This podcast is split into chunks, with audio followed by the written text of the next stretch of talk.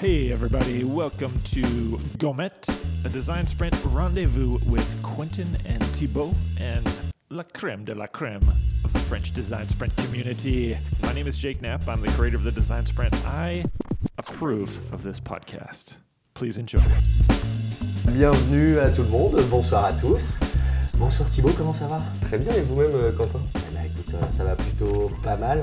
Pour ce premier épisode finalement, après euh, l'épisode d'introduction, qu'on a tourné pas plus tard qu'hier soir, finalement. Donc on se retrouve euh, Demain. rapidement ensemble.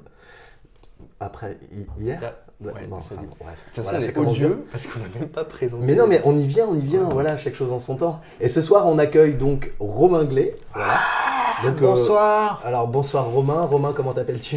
Et je m'appelle Romain, dis donc. Ah, C'est bien. Voilà. Ravi d'être ici, je suis hyper content et honoré d'être euh, en plus le premier. invité. Exactement, exactement. Alors je pense que ça mérite quelques mots d'introduction quand même de notre part aussi euh, pour, euh, pour les gens qui nous écoutent. Romain, donc c'est notre premier invité. Euh, et on est hyper content de t'avoir avec nous parce que finalement on a bossé euh, tous les trois ensemble par le passé. Eh oui, Voilà. une grande Et- époque. Et pour, et pour débuter en fait euh, ce podcast, ben, pour nous c'est un peu c'est un peu confort aussi. C'est chouette de pouvoir faire ça avec des gens de confiance, euh, d'être voilà dans un environnement plutôt euh, plutôt agréable. Puis avec les meilleurs. Eh ben, écoute, Tout voilà, simplement, en toute simplicité. En toute en, simplicité. en toute humilité, hein, que, il faut le dire. Donc, euh, donc voilà. Et bah, Romain, pour le présenter, je, je pense que Thibaut, tu aurais une bonne, euh, une bonne définition, euh, enfin une définition. Tu pourrais retracer le parcours de. Romain en quelques mots. Je pourrais retracer le parcours de Romain en quelques mots. En effet, développement, design artistique, design système, design sprint. Ah, magnifique, que dire? Voilà. Mais Romain, peut-être tu peux effectivement te présenter en, en quelques mots, présenter ton parcours rapidement, par où Ouais, t'es passé, alors, ce que ça, fait. peut, ça peut durer euh, 10 secondes à 10 minutes, donc on va faire rapide. En 10 secondes, c'est bien. Ouais. Écoute, c'est vrai que j'ai fait un DUT informatique euh, où j'ai appris C, C++ et tout, mais euh, j'ai jamais pratiqué parce que j'ai tout de suite, euh, je me suis tout de suite orienté euh, vers une de, plutôt euh, le multimédia à l'époque. C'était dans les années 2000, il y a à peu près une éternité. Et, euh, du coup, j'ai appris euh, Photoshop, Flash et je suis tombé amoureux de Flash.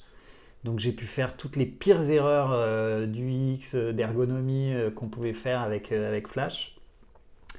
Et ensuite, euh, bah, je suis parti dans la com, euh, plus en tant que DA, euh, où je bossais avec un rédac sur des concepts. Et puis à un moment, je me suis dit, mais tout ça, c'est la com, tout ça, c'est tu bosses six mois sur une campagne qui dure deux semaines et dont tout le monde se fout. Et donc ça manquait un peu de sens. Et il y a de ça ça commence à faire quelques années, je me suis orienté plus vers le design produit, UX, UI, design thinking et tout ça, pour arriver à la rencontre de deux euh, masters euh, of design. Bah Alors attends, explique-nous d'abord, tu as fait Ouais. du flash. Qu'est-ce Ah que ça là veut là. dire faire du flash? Ça veut dire qu'il a eu des awards. que Il a eu des c'est vrai awards. que- C'est ça que ça veut dire. Non mais c'est vrai que maintenant tu dis euh, ouais Flash, les moins de les moins de 20 ans euh, ne peuvent pas connaître vraiment quoi. Et euh, alors c'est vrai que pour expliquer rapidement, Flash c'est un peu une feuille à dessin euh, où tu pouvais faire des animes interactives, euh, tu pouvais faire euh, tout ce que tu voulais. Il y avait une période qui a duré jusqu'à l'apparition de l'iPad et Steve Jobs qui dit on ne fera pas de Flash sur l'iPad où bah, tous les sites étaient. Tu avais beaucoup de sites. Dès que tu voulais envoyer un peu du lourd, tu faisais un site en flash parce que ça bougeait partout et c'était cool. Mais du coup, moi j'étais à fond là-dedans. Euh, même en développement aussi. Sauf que c'est vrai que euh, souvent euh, tu te retrouvais avec des sites euh, inutilisables parce que les- ça bougeait partout, des intros, du son que tu peux pas couper. Donc on a fait, tout le monde hein, d'ailleurs, a fait toutes les erreurs possibles là-dessus. Mais t'étais plus proche du cinéma finalement que, Ouais, que de l'interface. ouais, en gros, on était dans cette phase où le- la forme avait plus de sens que le fond, finalement.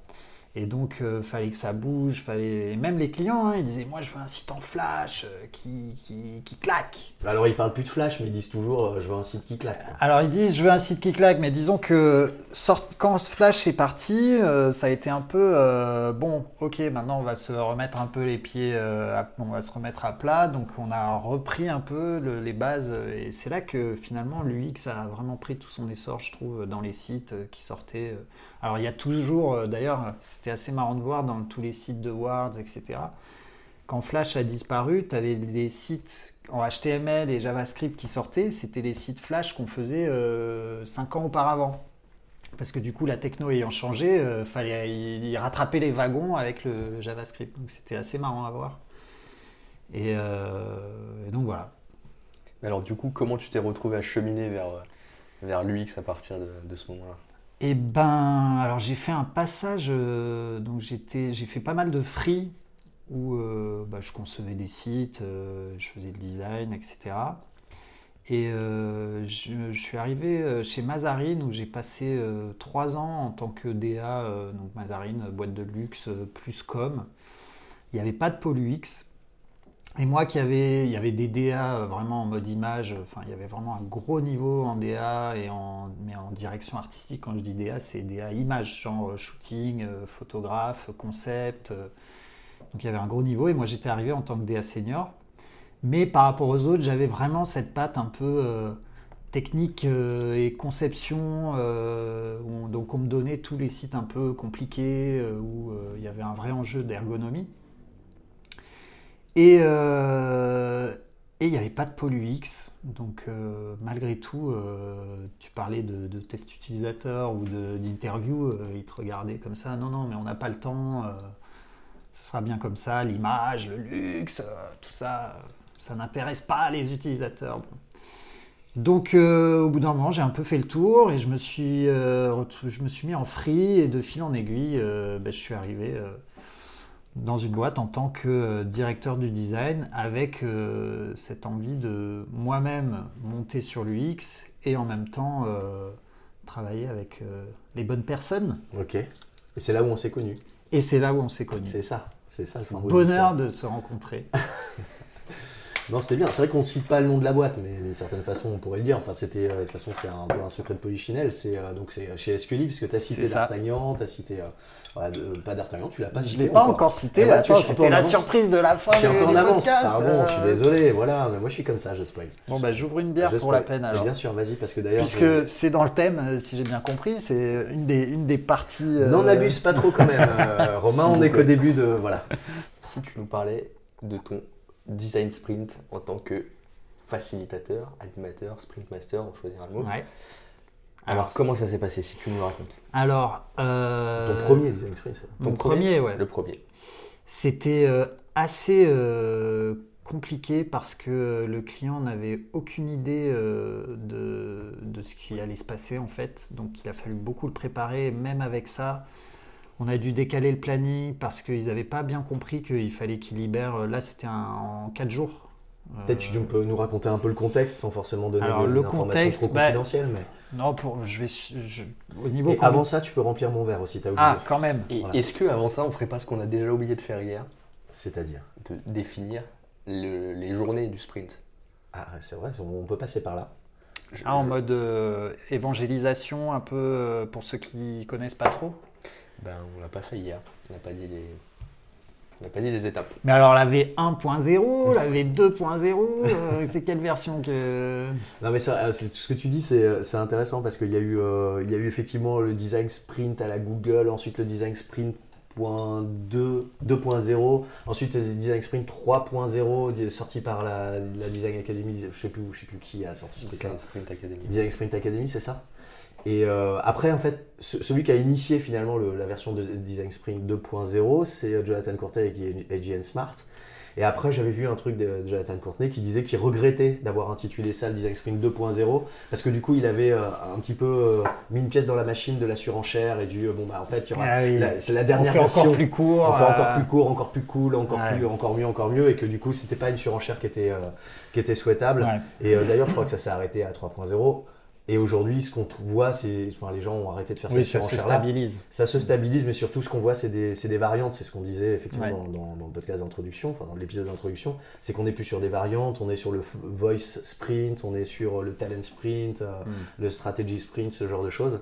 Et, euh, et voilà. Mais pour euh, en venir à ce que tu allais dire, peut-être, vas-y Thibaut, je, je t'en prie, raconte-nous par quelles étapes on passe quand on fait un design sprint? peux me montrer les slides que tu as préparés Alors, on va parler de la méthode 4 jours.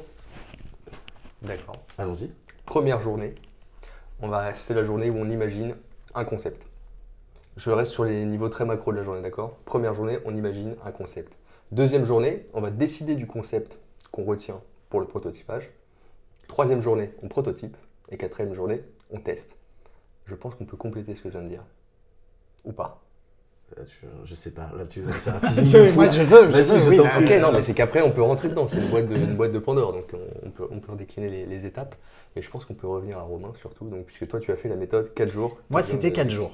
En fait, euh, c'était un client euh, qu'on avait. Euh, bon, pour ne pas le citer, c'est un grand port situé au Havre. Voilà, ça donne à peu près meilleure non-citation de clients. En toute confidentialité. mais ils étaient vraiment adorables et ils étaient en demande parce que ben voilà, ils, avaient pas, ils avaient un vrai besoin en termes de design sur un projet qui était la gestion de matières dangereuses. Et euh, alors c'était une coïncidence, mais c'était à l'époque de, ce qui s'est passé euh, pour euh, Lubrizol.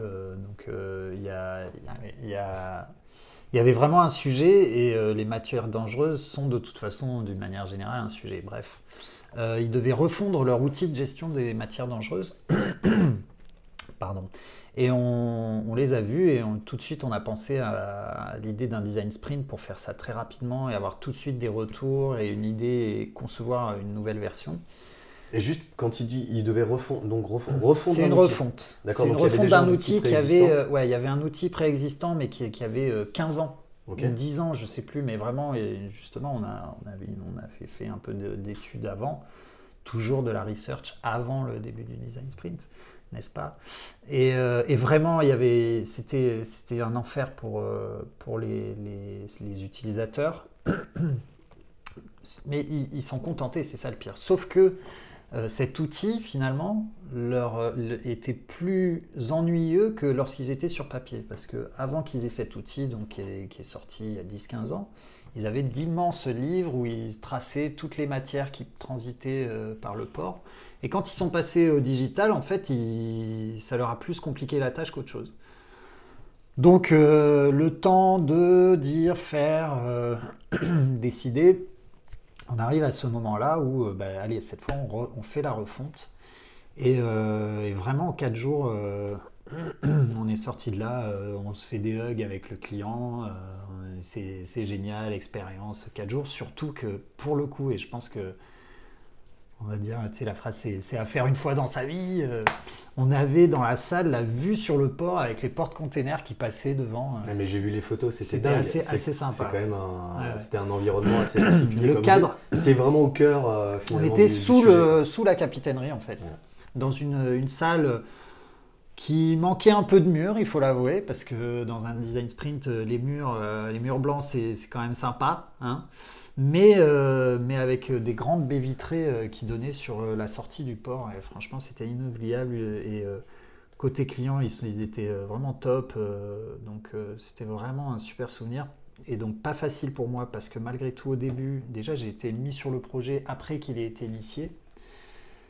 Donc il y a eu un peu certains malentendus qui nous ont obligés à décaler le, planning parce qu'ils n'avaient pas compris que ça allait être pendant 4 jours pleins où il fallait leur présence qu'on n'a pas eu complètement d'ailleurs, mais bon, c'était pas trop grave. Et surtout, euh, leur outil est destiné à deux cibles vraiment distinctes. Et ils n'ont pas voulu lâcher sur le fait d'avoir deux prototypes, un pour euh, une cible et un pour une autre. Donc déjà que dans un design sprint, tu pas beaucoup de temps, on a dû vraiment, et j'ai tout fait pour leur expliquer, mais politiquement, c'était pas possible on a dû faire deux versions du, prototype euh, qui étaient semblables, mais pas avec les mêmes contenus. Donc tout de suite, quand tu as une journée, ça, devient compliqué. Donc vous aviez la même structure, mais deux contenus différents. C'est ça, pour adresser à deux cibles Si je résume, c'est ça. Parce qu'il y avait deux cibles et il euh, il fallait pas rendre jaloux euh, l'un ou l'autre. Parce qu'on peut rappeler quand même que dans la méthodologie initiale, pour, pour, servir le rôle pédagogique qu'on s'octroie, voilà. Euh, en fait, dans la méthodologie sprint, en théorie, on a, euh, on réalise qu'un seul prototype. Alors, ce ah que dit Jack Knapp, c'est potentiellement il peut y en avoir deux. Je connais pas beaucoup de gens qui le font. Euh, c'est-à-dire, on peut décider à un moment donné, au moment du, choix du concept, de mettre deux concepts en, compétition finalement. Et euh, si on a la capacité, si on estime qu'on a la capacité, les- le, le temps, euh, l'énergie pour pouvoir euh, mettre en compétition ces deux concepts qui nécessairement doivent pouvoir s'équilibrer, donc on est sur une complexité qui est moindre que si on est sur un seul concept. Et tout ça, Mm. on l'accepte. On a Mm. deux concepts et on peut les mettre en compétition lors des tests. Mais, plus généralement, il faut être hyper vigilant, il faut être sûr de soi, il faut avoir voilà, une force de production, encore une fois. hein. Ouais. vrai, quand on design le jour, le jour 4 sur une version 5 jours ou le jour 3 sur une version 4 jours, il faut, faut avoir le cœur bien accroché, on y reviendra, parce que euh, également cette casquette-là. Bah, quelques bons Et souvenirs. c'est là, et c'est là où on a une licorne. hein, Parce que, mais, euh, non, mais tout ça pour, tout ça pour dire qu'effectivement, c'est c'est, euh, c'est toujours un peu, un peu tricky. Et qu'en même temps, euh, finalement, quand on écoute des gens qui font des sprints, on a souvent ces petites histoires qui disent bah, il y a la règle, en fait, il y a la, la règle est dictée par euh, Ouais. le dieu Jack Knapp d'une certaine façon, ou peu importe.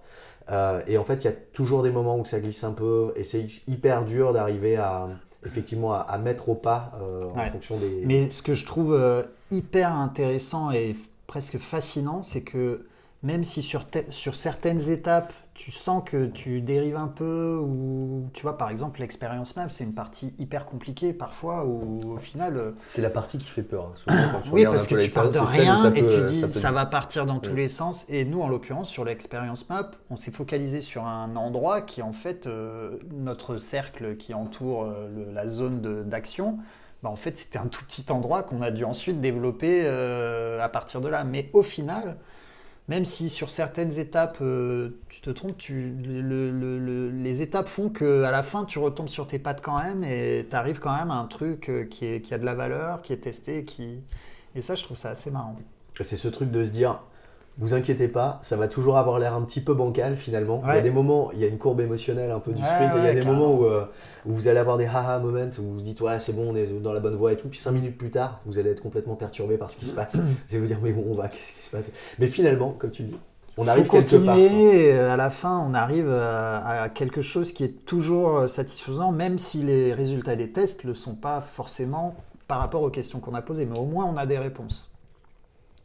C'est ça qui est génial. En l'occurrence, euh, on est parti sur des hypothèses que en fait le client, euh, on avait du coup euh, trois personnes de chez eux qui participaient au design sprint. En fait, ils avaient un peu triché parce qu'ils avaient déjà une idée de, de ce qu'il fallait faire.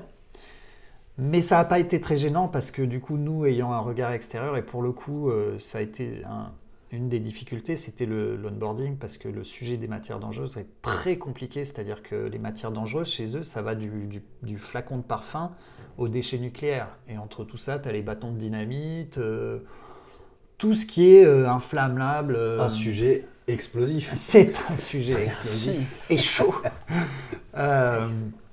Bref, du coup, rien que pour nous de rentrer dans leur métier, ça a été très très euh, compliqué. Et- on avait, on Et a- ça, tu l'as fait à quel moment du coup? C'était avant ou c'était pendant Alors, Tu t'es retrouvé un petit peu euh, J'ai surpris eu, j'ai eu droit, dans le cadre budgétaire, euh, à une journée d'interview. Et la restitu- on a fait quelques réunions avec les sprinters. On avait un, une UX designer, deux UX designers, dont une qui s'est focalisée sur l'UI, mais c'était plus euh, voilà, moins, moins graphique euh, et plus euh, fonctionnel, on va dire.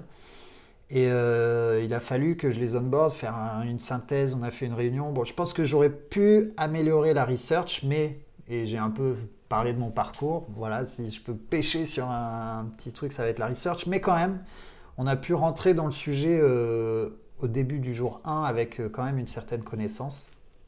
Même si au final on a affiné parce que eux-mêmes euh, ils n'ont pas tout dit en fait. Et il y avait qui dans cette équipe Alors, vous aviez combien de personnes Alors, on était- quoi comme profil 3 plus 3, on était 6. il y avait moi en Sprint Master, donc deux UX designers euh, qui savaient tous les deux prototyper euh, correctement. On a fait le prototype sur Axure parce que comme c'est des, des- c'était des sujets très techniques, bah, tu fais pas des écrans euh, statiques à la InVision où tu cliques sur un bouton et tu passes à la suite. Il y avait des formulaires, euh, des, des champs de saisie. euh, donc on l'a fait sur Axure en utilisant des bibliothèques de composants de design, ce qui nous a permis en fait d'avoir un, design quasiment UI final.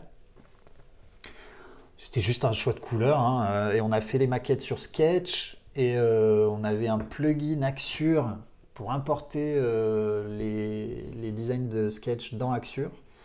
Et là-dessus, bah, on a fait toutes les conditions euh, pour avoir un proto euh, viable. Et ensuite, il y avait la V2 du proto. Et là, bon, alors il y a eu des soucis de cohérence de chiffres, etc., qu'on on n'aurait pas pu les éviter parce que forcément, souvent, le jour du prototypage, le client part à 18h et puis toi tu dis bah, c'est bon on finit et puis comme par hasard c'est là qu'il te manque les bons qu'il te manque les chiffres euh, etc. Ça veut dire que c'est le moment où il te reste encore deux heures pour finir le prototype. hein, c'est ça. ça C'est le moment où il te reste deux heures. donc euh, pardon, c'est pas idéal le chat dans la gorge T'inquiète pas. Euh, donc euh, voilà, mais au final, ça n'a pas enlevé la valeur du résultat et des tests. Au final, juste ce que ça fait, c'est que tu as des remarques des mecs qui testent en disant là, c'est là ça marche pas, etc. Mais c'est pas ça qui va t'empêcher d'avoir des retours euh, Ouais. viables. Ok. Et du coup, in fine, vous avez eu les retours que vous, vous souhaitiez? Ben, in fine, en fait, euh, l'idée qu'avait euh, le client, qu'on a quand même mis en place dans le prototype, c'était une idée globale d'avoir une seule vue et tout se passer par le filtrage. Cette idée-là était euh, valable dans l'esprit, mais dans la pratique euh, trop compliquée parce que euh, y avait pour avoir l'information que l'utilisateur voulait, il fallait mettre en place beaucoup de filtres et dès le début, il n'a pas compris que il fallait passer par le numéro d'escale du bateau et pas par le nom du bateau. Donc le concept était simple et plutôt intéressant. Mais les résultats ont montré qu'il fallait quand même avoir des vues spécifiques euh, malgré tout, parce que bah voilà, euh, ça reste quand même un sujet complexe et avoir des vues par typologie de, de demande ou de besoin était plus pertinent. Et du coup, avec ces retours derrière, vous avez pu euh, proposer une. Une derrière, on a, on, a, on, a, on a itéré sur le prototype directement pour avoir quelque chose de, de plus stable. Et ben ensuite, forcément, il fallait partir sur, sur un design un peu plus poussé pour faire d'autres écrans, etc. Sachant que euh, eux, ils étaient très clairement orientés euh, côté dev. Donc l'ergonomie, euh, ils l'ont travaillé aussi pendant le développement. Ils étaient moins sur le design et ils ont surtout des équipes de dev. Donc on les a plutôt accompagnés sur une expérience, mais plus à distance, on va dire. Voilà. Ok. Mais vraiment super expérience. Et après, du coup, puisqu'on parlait de mon expérience en tant que sprint master, j'ai trouvé ça euh, hyper intéressant, euh, mais presque plus facile que d'être sprinter. Euh, Enfin, disons que c'est pas les mêmes, c'est pas les mêmes enjeux, c'est pas les mêmes, t'as pas les mêmes inquiétudes en fait. Mais au final, si tu appliques la recette et que surtout tu as compris la philosophie de départ, qui est de, de- de- le but, c'est d'avoir des résultats d'un test, parce que c'est ça qu'on fait, on prépare un test utilisateur pendant 5 jours. Si tu as compris ça et que tu, tu te focalises sur le test en permanence, au final, tu appliques la recette et tu arrives à mettre les bons warnings au bon moment pour, euh, pour cadrer le truc. Quoi. Donc plus facile que d'être sprinter. Après, il y a, y a- y a différentes catégories de sprinter. Ouais, Eh ben, plus faci- tu as plus de pression, mais finalement, le taf est plus facile, je trouve. Ok. Tu as plus de pression de cadrer, mais euh, je trouve qu'en tant que sprinter, surtout quand tu fais le prototype, euh, bah, tu es au jour du prototypage et en gros, tu es non-stop euh, sur ton ordi. Alors voilà, on y vient. Ouais. On y vient. Naturellement, Ah. on y vient. Voilà, parce que faut savoir que Romain, donc, euh, comme je le disais, il a la particularité d'avoir euh, d'avoir fait, d'avoir fait des sprints et en tant que facilitateur et en tant que designer. Ouais. Designer très impliqué parce que c'était sur. Enfin, notamment, moi, je t'ai- vu. Très, très impliqué, en gros, chiant. Quoi. pas du tout.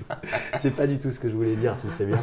Mais euh, non, on a, on a eu la chance du coup d'être euh, bah, tous les trois d'ailleurs sur le même, euh, sur le même sprint. Donc moi en tant que facilitateur, toi en tant que, que designer. Et du coup, ça, on peut parler de ton, ton expérience en tant que designer. Alors, c'est vrai que moi, j'ai tendance et j'arrive.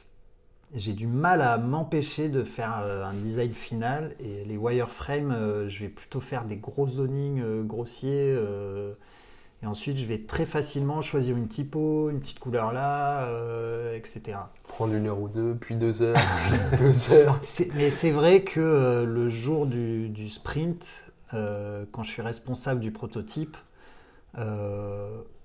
Jusqu'ici, euh, ce que j'ai fait, ça répondait aux besoins du questionnaire, mais je vais, vous, je vais toujours ajouter la petite transition, le, le petit mouvement, la petite typo qui va bien pour essayer d'avoir. besoin de- du storyboard, tu veux dire T'as dit du questionnaire.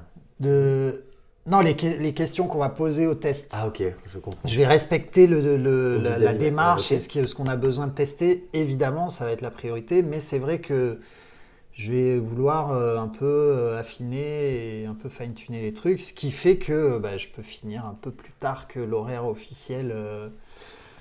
Et j'ai envie de dire en même temps, c'est ce qui fait le, c'est ce qui fait le charme dans un sprint, quoi. Bah- c'est, d'arriver quand même avec un, un produit qui au moins, enfin, ressemble à quelque chose d'un Ben, petit peu fini. ça. Moi, Alors j'ai un gros débat euh, sur, sur ce qu'est un bon prototype ou un prototype euh, testable. Ça peut être un wireframe, des boutons gris, le tout c'est le, le fonctionnel, mais j'ai quand même ce truc où je me dis que face à un, un utilisateur lambda, qu'il ait un peu une vision graphique euh, des choses, ben, ça permet d'avoir des retours un peu plus, euh, plus purs. C'est vrai que j'ai rouvert le livre de Jack Knapp là, il n'y a pas longtemps. Je sais pas, j'avais oublié ce passage, le moment où il parle du, du prototypage. Et il va dans ton sens, parce qu'il dit qu'en fait, il faut vraiment que tu aies l'impression que c'est réel, que c'est fini. Il donne Ouais. l'exemple d'un décor dans un, dans un western où en fait c'est un truc plat, derrière il n'y a rien. Mais quand tu filmes la scène, tu as l'impression que c'est la réalité. Donc lui, il va vraiment dans le sens de avoir une expérience qui est le plus proche possible de ce que tu as. euh, Mais ce c'est compliqué, c'est compliqué parce que euh, avoir tout en une journée, euh, c'est ce qu'il y a de plus touchy. Et euh, suffit que tu, tu sois sur un sujet euh, avec plein de fonctionnalités et que tu n'as pas d'autre choix que de, de mettre en place, bon, peux facilement euh, te retrouver avec des problèmes. Mais on pourra parler justement de, de cette, de ce jour de prototypage parce que euh, je rêve euh, d'outils qui permettent de bosser à plusieurs en même temps et il y en, il y en a. Mais euh, je sais pas si on parle maintenant des outils ou pas, mais peut-être plus tard. Vas-y. Hein. Vas-y, hein, je pense qu'on peut y aller. hein. Je pense. Oh là là, c'est une révélation. Alors attends, Je crois qu'il va nous révéler Voilà. quelque chose. à la Vous ne 28e devinerez minute, jamais ce qui Voilà. se passe à la Non, fin non, du en 8 fait, minute. euh, en fait, euh, il y a, il y a- pour moi, il y, a, il y a deux choses. Il y a le- le- l'enjeu final, parce que par exemple, sur ce design sprint où j'étais en sprint master, ils avaient parlé un mot- avant le, le sprint d'écran tactile qui serait posé comme une table et où tu touches avec les doigts et tout. Et moi, je me suis dit, putain, on arrive avec une grande feuille et on fait apparaître avec les feuilles A4 les popines et tout, et comme ça, on bouge les trucs sur du crayonné en fait. Et le prototyping. Ouais, paper prototyping, je me suis dit ça, ce serait vraiment trop classe quoi. Où tu, voilà, vous appuyez là, ok, et là tu rajoutes le bout de papier euh, qui ouvre le menu et ainsi de suite. Tu vois, Et ça, c'est carrément faisable. Je pensais pas que ça sortirait de la bouche de dit, Romain. euh, voilà. Mais c'est vrai, mais en même temps, bon alors, en même temps, euh, pour le coup, euh, nous qui sommes euh, clairement dans le digital, en ce qui me concerne, je suis assez en manque de, physique, de, production physique. C'est pour ça que j'adore le print aussi. Et là, quand même, même si c'est vrai, d'ailleurs j'allais parler d'outils, donc c'est un peu à contresens, mais cette idée-là, je la trouvais hyper classe. Non, mais là où je te rejoins, c'est qu'il y a un truc qui est un peu contradictoire dans le fait de se dire. Ce qui est super dans le sprint, c'est comme ça moi que j'en parle aussi, c'est de dire bon, en fait, l'idée c'est vous faites un proto et moins de 12 heures plus tard, en fait, vous pouvez potentiellement l'abandonner parce que des utilisateurs auront dit non, finalement, il n'est pas, il est pas suffisamment bien. Sauf que ce proto, tu as mis de l'amour dedans. Ouais. Tu vois, quand tu es Ouais. designer. Moi, j'ai Ouais. pas vu un seul designer dans un sprint qui s'est pas hyper engagé dans la réalisation de ce proto parce que bah, je pense qu'il y a aussi un truc qui doit. Moi, je suis pas. euh, Enfin, je fais pas de proto, mais je pense qu'il y a un truc qui diffère en fait en sprint quand euh, tu me dis si je me trompe. Ouais. Quand tu es tout seul à faire ton petit proto chez toi, etc.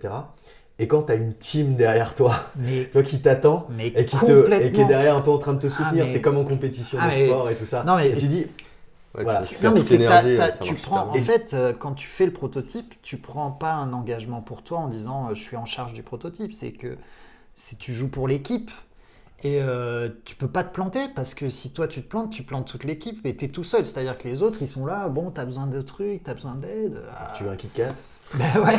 Je vais Mais un café. alors c'est hyper agréable, mais moi ce qui est clair, c'est que sur tous les design sprints que j'ai fait en tant que designer et en tant que prototypeur, euh, j'arrive à 8h30 du mat, j'ouvre mon ordi, je ferme mon ordi à 19, 20, 21h, bon, parfois plus, mais, euh, mais c'est c'est non-stop.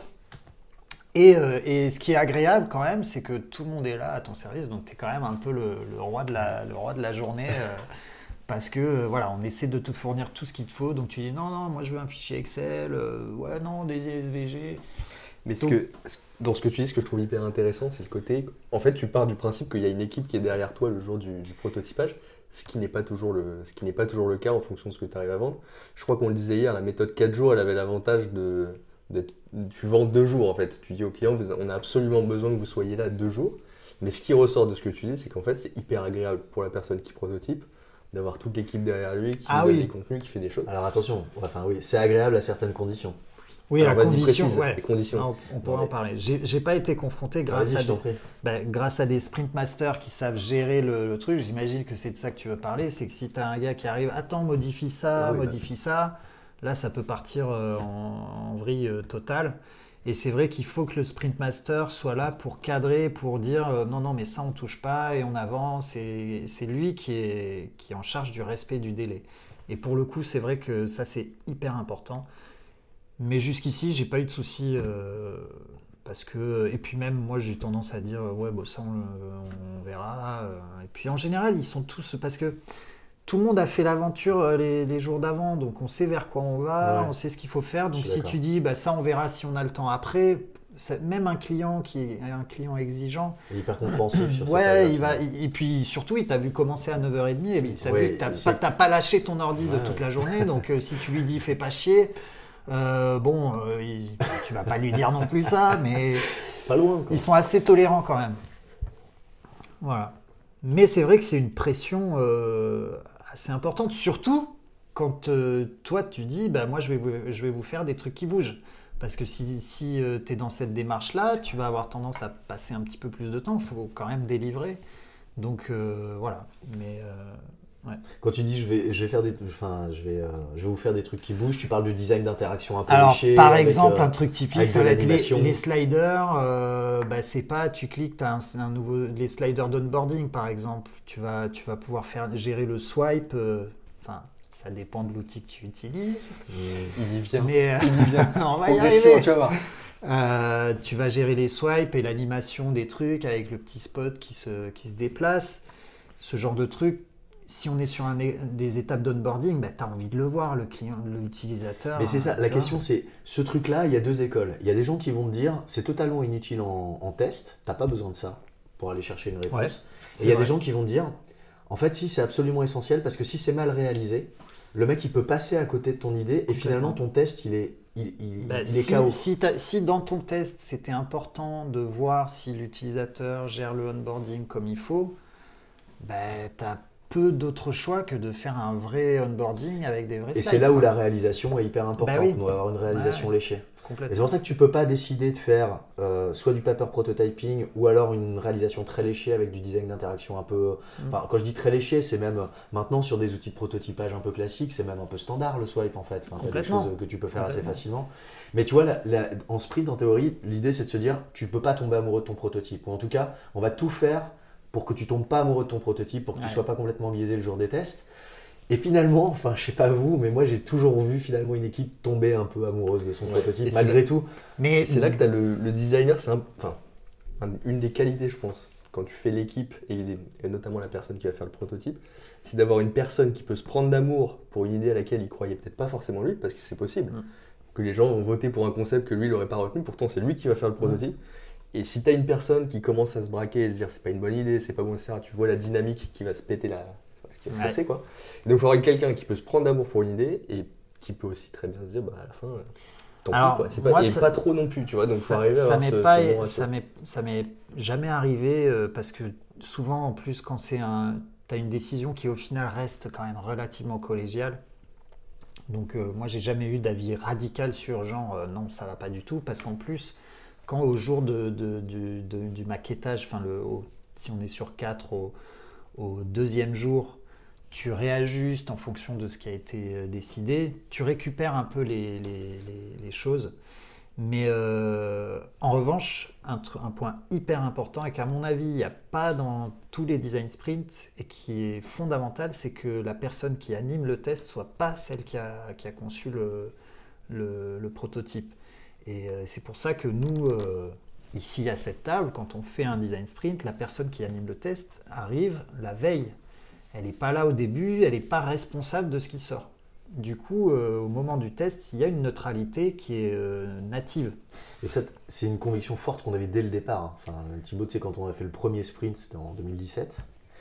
euh, dès ce premier sprint, finalement, on avait demandé à quelqu'un euh, de venir faire la recherche utilisateur euh, dans, dans ce sens-là. Or, dans le bouquin, il est marqué, enfin, euh, ce que dit Jake, euh, c'est n'importe qui, en gros, peut prendre le rôle finalement du, du testeur s'il suit ces quelques guidelines un peu simples, etc. mais alors tu, tu peux le faire, hein, mais c'est quand même assez risqué parce que, enfin déjà, mener des tests, c'est quand même un métier à la base. On a un peu tendance à le penser, à l'oublier. Et surtout quand tu es à l'origine de l'idée, euh, bah, c'est compliqué d'écouter euh, certains commentaires. Enfin, c'est- assez touchy, quoi. Ouais. Donc il vaut mieux avoir quelqu'un qui n'était pas là au début, euh, la veille pendant que tu prototypes, euh, tu, il prend connaissance de- du concept, etc. Il va même faire son guide d'animation euh, dans son coin, tu vas lui expliquer les enjeux et puis lui, euh, il est neutre. Et sur le sprint dont tu parlais, là, euh, dans, Ouais. dans cet endroit totalement anonyme et, et inconnu Oui. voilà, du En bord de mer. Lors des tests, vous, avez, vous, vous aviez procédé comment? Alors, ça c'est assez intéressant aussi parce que on peut se prendre la tête, attends, euh, comment on va faire une salle, les câbles, etc. Et en fait, on a fait une réunion Teams euh, avec partage d'écran. Alors nous, euh, on était sur les solutions Microsoft. Mais tu peux le faire avec n'importe quel outil de, visioconf. on a fait une réunion Teams avec dans une salle l'animateur et l'utilisateur qui sont filmés avec la webcam, qui du coup, et on partage l'écran, du coup on a en bas euh, dans un coin le, visuel de la webcam euh, avec l'utilisateur, et on partage l'écran de l'interface qui est visionnée. Et dans une autre salle, bah, on avait un... Là, on avait un 21 pouces et on était 4-5 euh, autour de, de cet écran et on écrivait nos post-it et on les accrochait.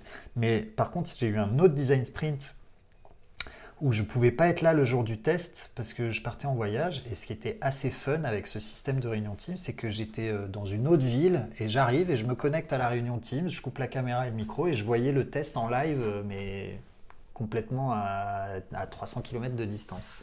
Du C'est fou, coup, la technologie, la mais technologie. dingue. c'est simple, hein, c'est hyper basique. C'est hyper basique, mais, mais c'est comme ça qu'on arrive à en arriver. Mais même euh, toi, Thibaut, enfin, c'est comme ça que c'est vous qui l'avez mis en place d'ailleurs ce, ce principe. Mais au final, pourquoi tu veux te prendre la tête avec euh, des câbles et des trucs alors que tu fais une réunion en ligne? Le seul truc, c'est d'avoir une bonne connexion internet. Et pour le coup, on a un peu galéré. euh, Là où on était, à avoir une connexion qui tenait la route. Mais je crois qu'on l'avait fait en, en partage de 4G d'ailleurs. Et ça tenait la route. Ça marche pour le desktop.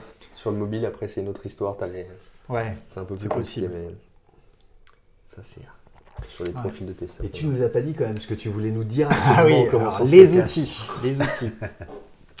Moi, j'ai pas eu l'occasion de, de faire un prototype avec Figma, mais j'adorerais euh, bosser à deux en même temps sur un même fichier pour faire un prototype, parce que je pense que ça, c'est une clé euh, pour avancer ton prototype euh, vraiment de manière euh, assez folle. Euh, mais le seul truc, c'est que Figma, pour l'instant, en tant que prototypage, bah oui, tu peux cliquer. euh, alors, je, l'utilise de temps en temps. Je ne l'ai pas beaucoup utilisé euh, pour prototyper, mais tu n'as pas de gestion d'interaction fine. Tu fais pas vraiment du prototypage HD. Prototypage HD, en tout cas pour l'instant. J'imagine qu'ils ont une roadmap comme tout le monde. Donc, euh, par contre, je pense que tu peux être hyper efficace euh, à bosser à deux euh, en même temps, parce que tu vas souvent avoir plusieurs, un ou deux designers. Les gars, ils bossent sur le même fichier. Il y en a un qui ramène les images. Enfin, je pense que ça doit être une force immense. Ah, pour le coup, Figma, je pense même qu'il y a plus que deux. Genre, tu peux vraiment. euh, Ah, bah tu peux être à team, 4, euh, 5, c'est clair. faire les Mais même, venez faire un truc, ça peut- va aller. J'imagine que ça À mon 200 à l'heure, avis, ça, ça existe, il y en a peut-être qui le font déjà, mais tu peux imaginer avoir une équipe de 4 personnes à distance euh, quelque part, tu leur dis ouais là il y a ça, ça, ça, tu les mets en live, euh, en conf, tu as 5 personnes avec déjà les composants et tu fais un prototype, limite tu fais l'appli euh, finale en une journée quoi. Mais je pense qu'il y a, je, pense qu'il y a, enfin, on travaillait pas trop comme ça effectivement. Je pense qu'on a, enfin, on avait une grosse grosse marge de progression Ouais, sur- à mon avis, il y a des choses à point. faire. euh, Mais je pense qu'il y en a qui le font déjà. Je crois qu'ils ils ont parlé de Figma. Je crois qu'ils disaient que c'était Figma leur outil, non Je sais pas. Je crois que c'est ça. hein. Je sais pas. Donc Figma permet de, de faire ce truc à plusieurs, mais Adobe XD, là récemment, ils en ont fait une grosse com, euh, tu peux bosser à plusieurs aussi en même temps. Mais malgré tout, ça reste des softs où euh, bah, tu vas enchaîner des écrans, tu pourras toujours mettre des trucs en sticky, euh, etc. pour l'instant, mais... Et c'est là que je disais le fameux je pense, c'est que moi je suis fan d'un outil euh, qui permet de, de prototyper comme il faut en utilisant un système de variables euh, qui pour moi euh, combine tout ce qu'il faut. Suspense. Attends. On n'en peut plus. Et c'est vrai qu'on on entend parler des Marvel, Principle, Protopie, euh, InVision et tout ça, mais pour moi, j'ai un truc, c'est Proto. Attends, je vais le faire autrement. Proto. J'en étais sûr. Proto.io. Et c'est un truc que je sais pas pourquoi. Je pense qu'il est sous-évalué au possible. Et euh, ça permet à la fois de gérer euh, des formulaires euh, de saisie et à la fois de gérer des transitions, à la fois de gérer le swipe. Tu peux lancer des, un nombre de fonctionnalités pas possible. Tu peux partager le prototype avec tes clients. Tu as des histoires de, de login, tu fais du versionning. Mais il faut un iPhone 13 pour tester non, même pas. Faut juste pour le mobile, tu as juste à installer une appli, tu updates le prototype et il te le met à jour sur ton appli. Là où Principle, euh, tout ce que tu peux faire, c'est soit installer l'appli sur le Mac, soit exporter une vidéo. Enfin, pour moi, c'est vrai que j'avoue qu'il est grandement sous-évalué pour moi, mais euh, je, suis fan de, Proto.io. Je pense, une des raisons, c'est que euh, c'est une boîte qui est basée à Chypre. Voilà. Alors tu peux te dire, bon, Chypre, paradis fiscal, etc. Mais non, parce que j'ai regardé, j'étais jusqu'à regarder les membres des équipes euh, qui bossaient sur le sujet. Ils sont, tous, ils sont tous chypriotes, euh, donc euh, c'est vraiment des gens qui sont basés à Chypre. Et euh, ils sont peut-être pas à San Francisco euh, en mode start-up, etc. Mais quand même, juste pour donner un, un ordre d'idée, quand tu es en train de bosser sur proto.io, tu as un chat à disposition avec un mec qui te répond en live sur les problèmes que tu as sur ton prototype. Et ça, autant des chats sur des sites pour avoir des infos sur le produit, j'ai déjà vu, mais un chat où tu le, le, es en train de bosser et tu peux poser une question, alors, et ils te répondent, moi, ils m'ont répondu soit dans la demi-heure, soit dans les deux heures. Enfin, ils répondent quoi. Et les mecs, ils t'aident à faire ton truc. Ouais, alors je me souviens, il y avait un petit débat d'ailleurs, parce que tu n'arrêtais pas de parler de proto.io euh, chez SQLI. avec Quel les débat, équipes, quel ça. débat. Je Alors moi je Un sais débat pas, secret, non? C'est alors je sais pas, c'est vous qui allez me dire parce que moi j'étais pas avec vous puisque j'étais à Bordeaux. Mais euh, je sais qu'il y a des gens qui étaient ouais, Romain, il essaie de vendre son proto.io, euh, tout ça. Alors, Et je- manifestement, t'as pas réussi à les séduire. Alors, Ouais, pourquoi? c'est vrai. Alors, j'ai regardé un peu sur le net euh, des commentaires euh, de. Apparemment, il serait euh, difficile à prendre en main. Euh, je pense que l'approche de Proto.io est assez proche de celle de Flash, c'est-à-dire que tu as, des composants qui s'imbriquent et que tu peux animer indépendamment. Mais ce que je trouve euh, hyper puissant, puisque euh, tu vas prendre un élément, à l'intérieur de cet élément, tu mets des différents états, genre euh, on, off, etc. Et ensuite, tu commandes l'état de ces éléments depuis le niveau supérieur où il y a une imbrication, une hiérarchisation qui est, qui est faite de sorte que tu peux vraiment tout animer. Et sur, pour le coup, sur les prototypes que je faisais, je faisais directement le design, l'UI euh, sur proto.io. Je faisais tout en fait. C'est une sorte de flash en HTML, euh, puisqu'on parlait de flash tout à l'heure, qui te donne une liberté euh, et surtout à l'export, c'est vraiment un outil de travail. C'est-à-dire que tu peux dire, ben voilà, ce lien-là je le partage, celui-là je le partage pas. Cette version du prototype je la pousse pour le client, celle-là non. Et Est-ce Pour- qu'il est-ce qu'il va jusqu'à te préparer le code aussi pour euh, préparer Alors- par exemple un... À l'export, tu peux l'exporter en local en HTML. Donc tu vas avoir une page HTML, euh, voilà. Mais c'est pas du code de production. Clairement, euh, c'est vraiment du code spécifique. Par contre, tu, tu peux exporter un zip qui te sort un prototype HTML de ce que tu as fait et qui est visible en local par n'importe qui. Certains diront que tu es en train de parler d'Axure. Alors, quelle Alors- différence, toi, tu fais entre Alors, les deux? Complètement. Et pour le coup, ce que je dis à chaque fois sur proto.io, c'est que c'est une, combinaison de Axure qui est quand même hyper puissant euh, pour la gestion des formulaires dans des trucs euh, très, euh, très fournis. C'est une combinaison d'Axure et de Principle, ou une combinaison d'Axure et d'un outil qui serait plus léger, on va dire. Euh, parce que tu, avec, euh, avec euh, Proto.io, tu peux gérer des variables, genre tu vas saisir un texte, tu le stockes quelque part, et puis dans un autre écran, tu vas récupérer ce texte et tu vas le réafficher. Tu peux gérer tout ça, il y a vraiment plein de choses à gérer. Mais je pense que, à mon avis, pour résumer, et puis après on pourra fermer la parenthèse, il y a deux raisons pour lesquelles euh, c'est pas euh, c'est peut-être pas si connu. La première, c'est je pense que c'est pas en mode start-up et les Américains, ils- le truc de Chypre, ils sont plus sur d'autres trucs. Et la deuxième, c'est que c'est peut-être effectivement un peu difficile à prendre en main. Mais une fois qu'on a compris le principe, moi je, jure que par ça quoi.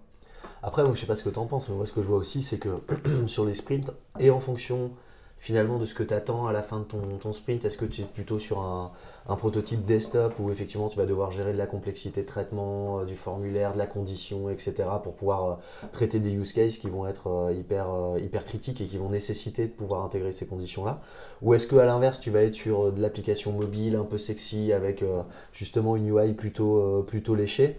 Déjà, un, tu vas peut-être pas choisir exactement le même designer, parce que Mhm. tous sont pas forcément à l'aise sur, enfin, sur le, le design de la même expérience. Et puis effectivement, les outils sont pas forcément tous adaptés à la même, euh, à la même finalité. C'est vrai, il faut être prêt à, être agnostique euh, sur, sur le, prototypage. Pour moi, et vraiment, c'est vrai que je parle sur un- d'un point de vue personnel. Et pour le coup, on parlait de prototype papier. euh, c'est vrai qu'il faut être agnostique au départ. Et d'ailleurs, le prototype pour ce fameux sprint qu'on a fait, on l'a fait avec Axure et voilà, pas de problème. De mon côté, c'est vrai que je vais avoir tendance à favoriser ça. Parce que tu peux faire un peu tout. Tu peux faire un truc très technique, comme un truc un peu animé, ou du wireframe, hein, ça n'empêche pas non plus. Bon, voilà. À quel moment Moi, c'est une question qui m'intéresse. À quel moment tu t'es dit Oh là là, il faut absolument que j'anime un design sprint? Euh, alors, je me suis pas dit, il faut absolument que j'anime un design sprint. Par contre, je me suis dit, j'adorerais essayer d'animer un design sprint. Et alors, c'était quoi? Parce que c'est vrai que bah, c'est après euh, mon deux ou troisième design sprint où c'est vrai que moi, de par mon background et de par mes affinités, on va dire, je suis plus un, un designer qu'un animateur, etc. Mais euh, c'est vrai que j'avais toujours, je me disais, euh, j'ai l'impression que, en tout cas, il faut essayer, quoi.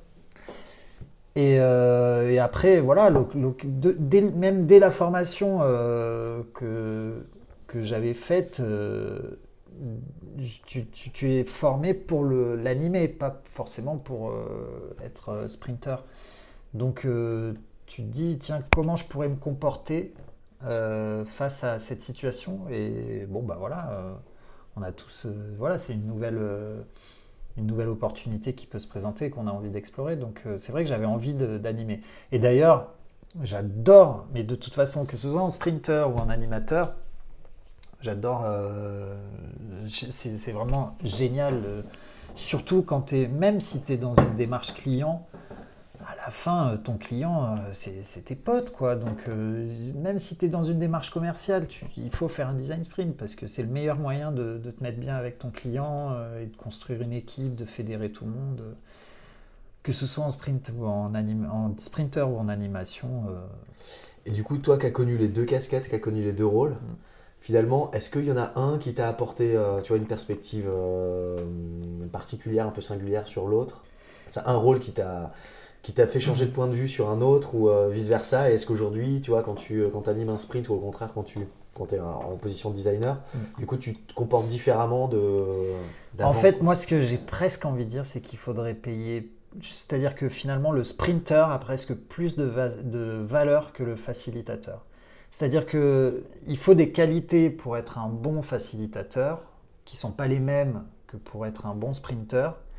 Mais finalement, le facilitateur, c'est un peu un chef de projet. Il a un cadre à mener et des, choses. euh, il doit guider euh, pour aller dans la direction, euh, on va dire, académique.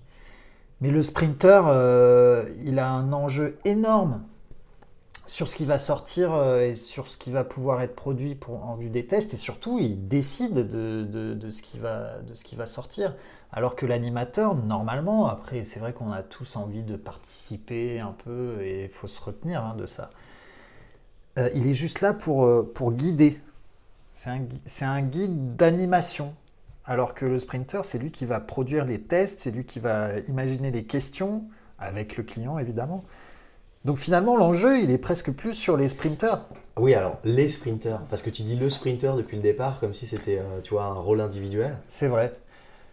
Il y a une partie. Euh, alors après, euh, j'imagine que Jake Knapp, quand il pense son, design sprint, il se dit pas tout le monde fait partie de la même boîte, etc. Nous, c'est vrai que quand on est avec un client, on essaie de mettre un ou deux designers et euh, côté client, bah, tu vas parfois avoir des designers côté client, etc.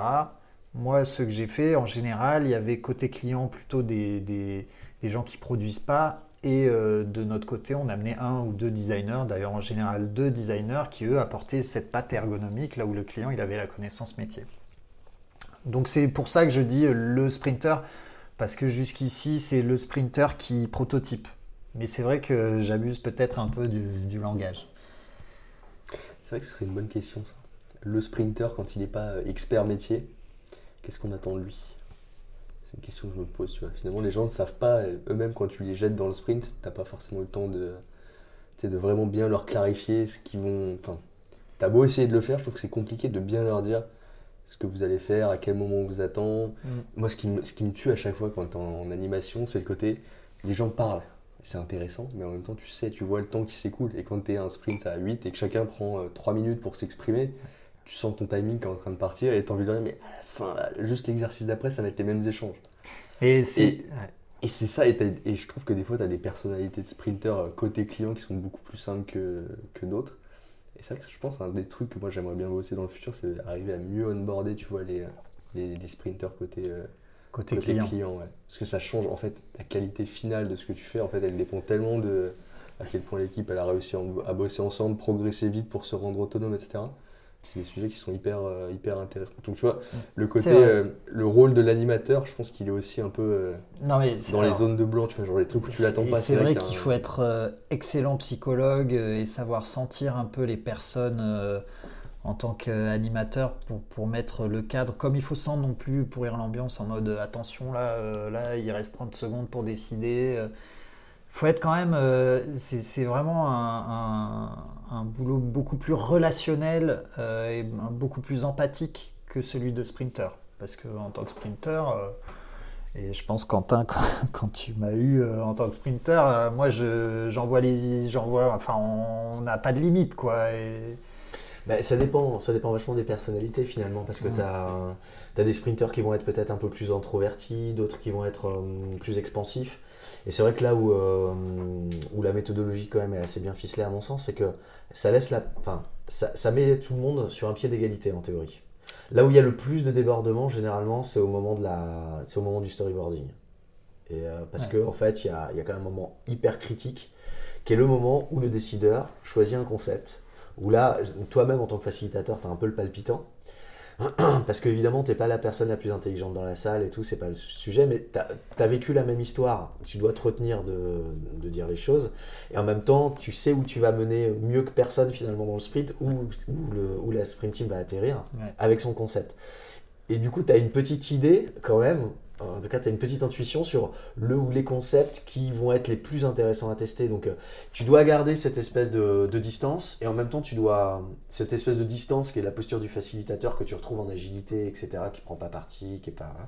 Et en même temps, tu es, un peu là. Enfin, en tout cas, moi, c'est comme ça que je le ressens. Tu as un peu un, rôle de conseil quand même. Ça m'est déjà arrivé sur un sprint, par exemple, on avait parlé de Thibaut, mais euh, un sprint où bah, tu étais intervenu dessus aussi. Un sprint où. Euh, où tu, sens que tous les concepts, les sept concepts, sont des concepts qui sont pas risqués du tout. Enfin, qui, n'ont pas de parti pris très fort, qui ne sont que euh, finalement une redite de quelque chose qui est déjà existant. Et il y en a un sur ces sept concepts où tu te dis là il y a quelque chose potentiellement. Et si le décideur est un peu frileux, pour une raison ou pour une autre, hein, parce que c'est un peu le moment de vérité. il se dit, ah, si je prends trop de risques, euh, faut, je vais rester dans ma zone de confort, alors que c'est exactement à ce moment-là qu'il faut qu'il prenne un risque. T'as beau le dire, et le redire, et le redire, et le redire. C'est difficile parce qu'il faut arriver à garder cette justesse, pas trop influencer, mais en même temps arriver à faire en sorte d'avoir. T'es garant du résultat finalement. Ton objectif c'est d'avoir un résultat. Mais c'est vrai quand tu dis euh, tu vas tu vas pas insister, mais par contre euh, et c'est là qu'il faut être bon psychologue, c'est qu'il va falloir quand il y a une phrase qui sort, c'est dire attends tu voulais dire quoi? Tu, tu, tu, mènes quand même un peu un jeu diplomatique aussi à, et, quelque part, toi, tu connais, de par ton expérience euh, d'animateur, là où il va y avoir de la valeur, etc.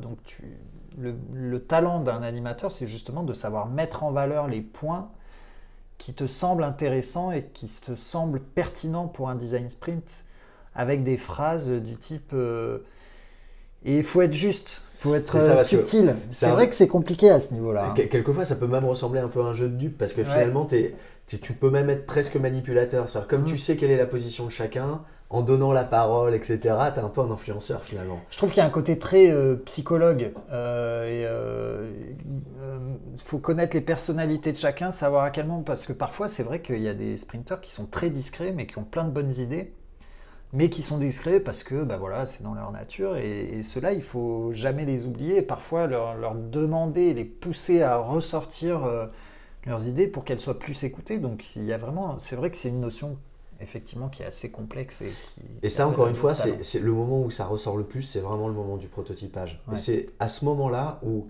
en tant que facilitateur je pense quand t'as pas le si t'es pas vigilant tout peut déraper c'est à dire que jusqu'à ce moment là tu es vraiment sur du step by step, tu as une recette, et, en fait, jusque-là, tout va bien à peu près. Enfin, mm. En tant que facilitateur, je suis d'accord avec toi.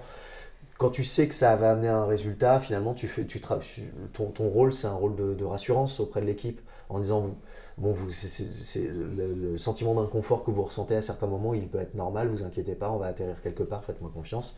Et tu leur donnes, enfin tu leur dis à chaque étape quel est l'objectif, comment on va y arriver, euh, voilà, quelles sont les clés de succès, etc. Et les gens le font parce qu'ils te font confiance.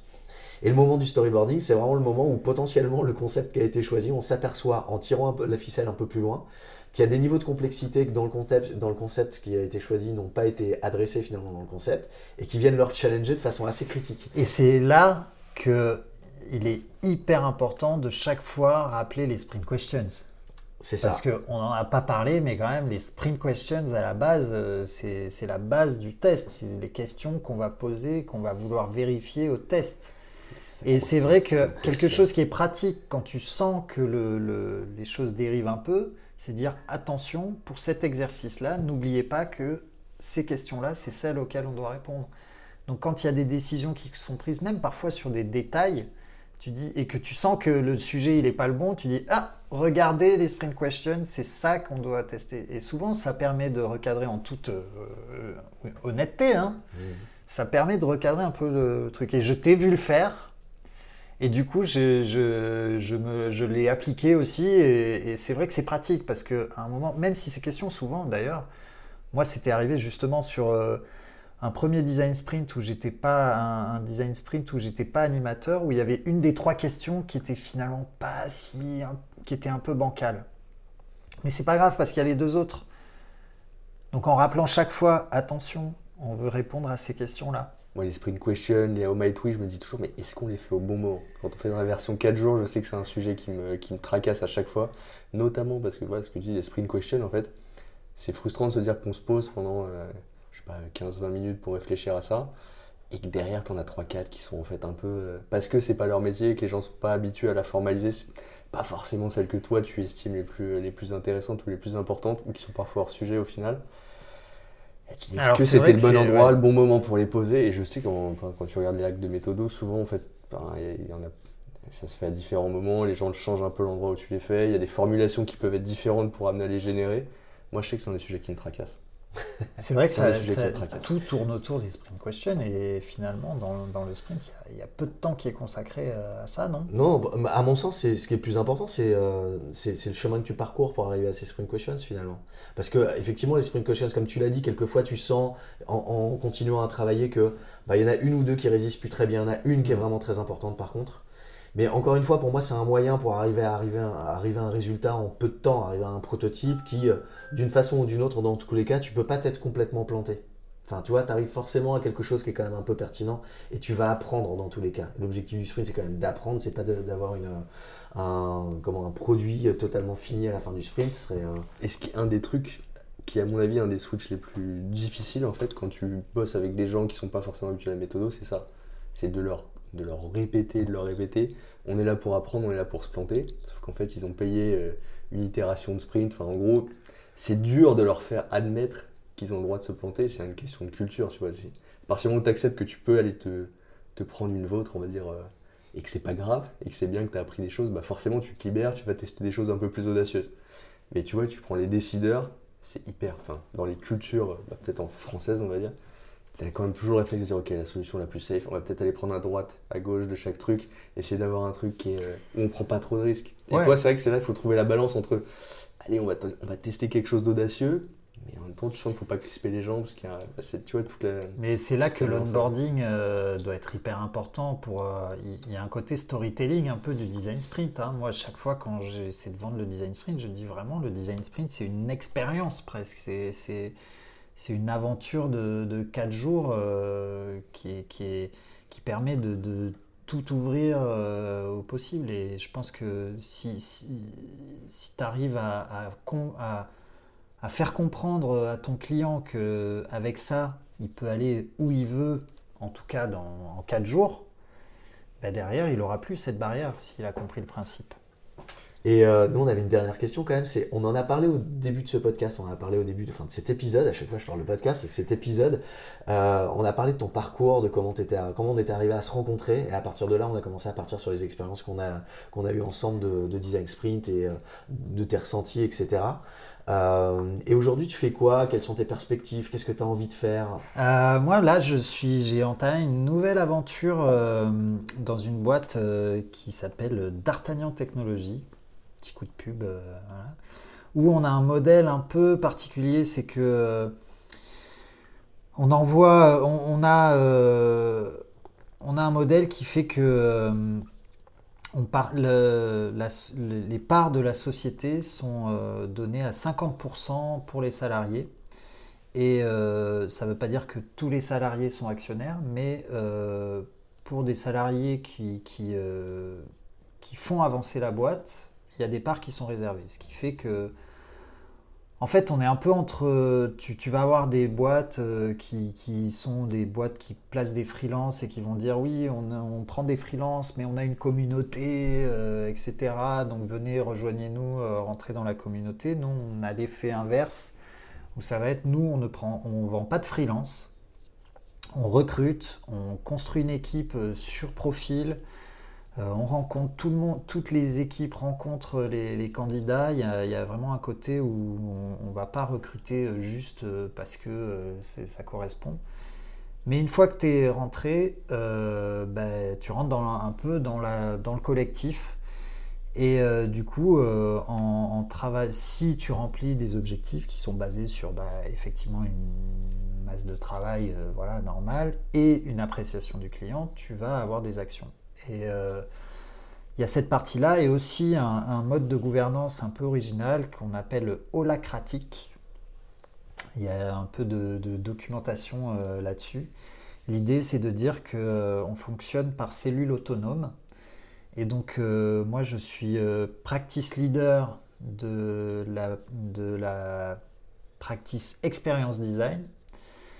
Et on m'a confié un peu un rôle de monter euh, la micro-entreprise de l'entreprise euh, Experience Design.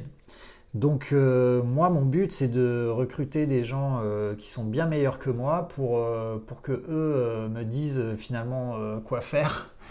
Même si j'ai une petite idée de, des, offres et de comment on peut, on peut présenter les choses, mais mon but, c'est d'essayer de créer une sorte de, petit collectif de designers créatif parce que euh, bah, on a tendance parfois à se perdre dans des, schémas euh, académiques de process euh, et de méthodes, mais je pense qu'avant tout, et j'ai revu il y a quelques temps, enfin en fait d'ailleurs j'ai découvert la vidéo de IDEO des années 90 sur le design thinking et comment il procédait, et finalement c'est ça l'essence du truc, c'est qu'on est des créatifs, mais à l'écoute des utilisateurs et on, va, on est des curieux créatifs. Vraiment, moi, c'est dans cette démarche-là.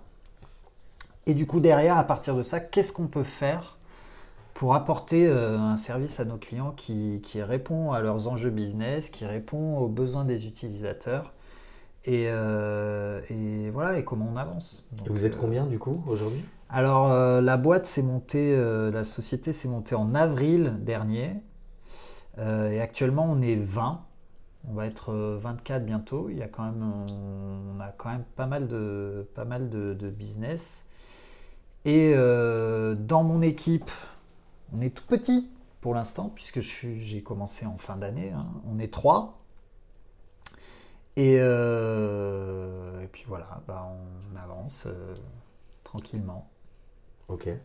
Et le design sprint, tu penses dans ta justement dans, bah dans ce contexte-là Alors dans ce contexte-là, non mais moi j'arrête pas d'en parler. Euh, je, ne rêve que d'une chose, c'est de, de, de, pouvoir euh, animer, participer, vendre euh, cet esprit du design sprint pour accompagner les clients.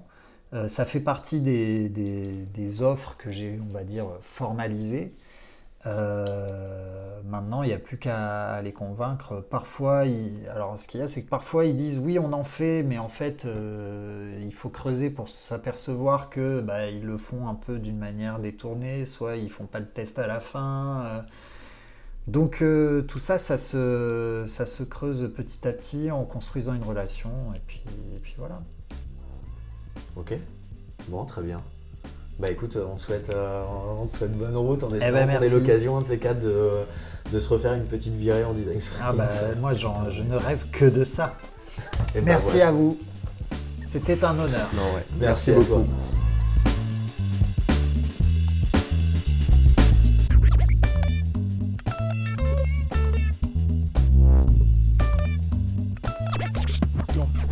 Gourmet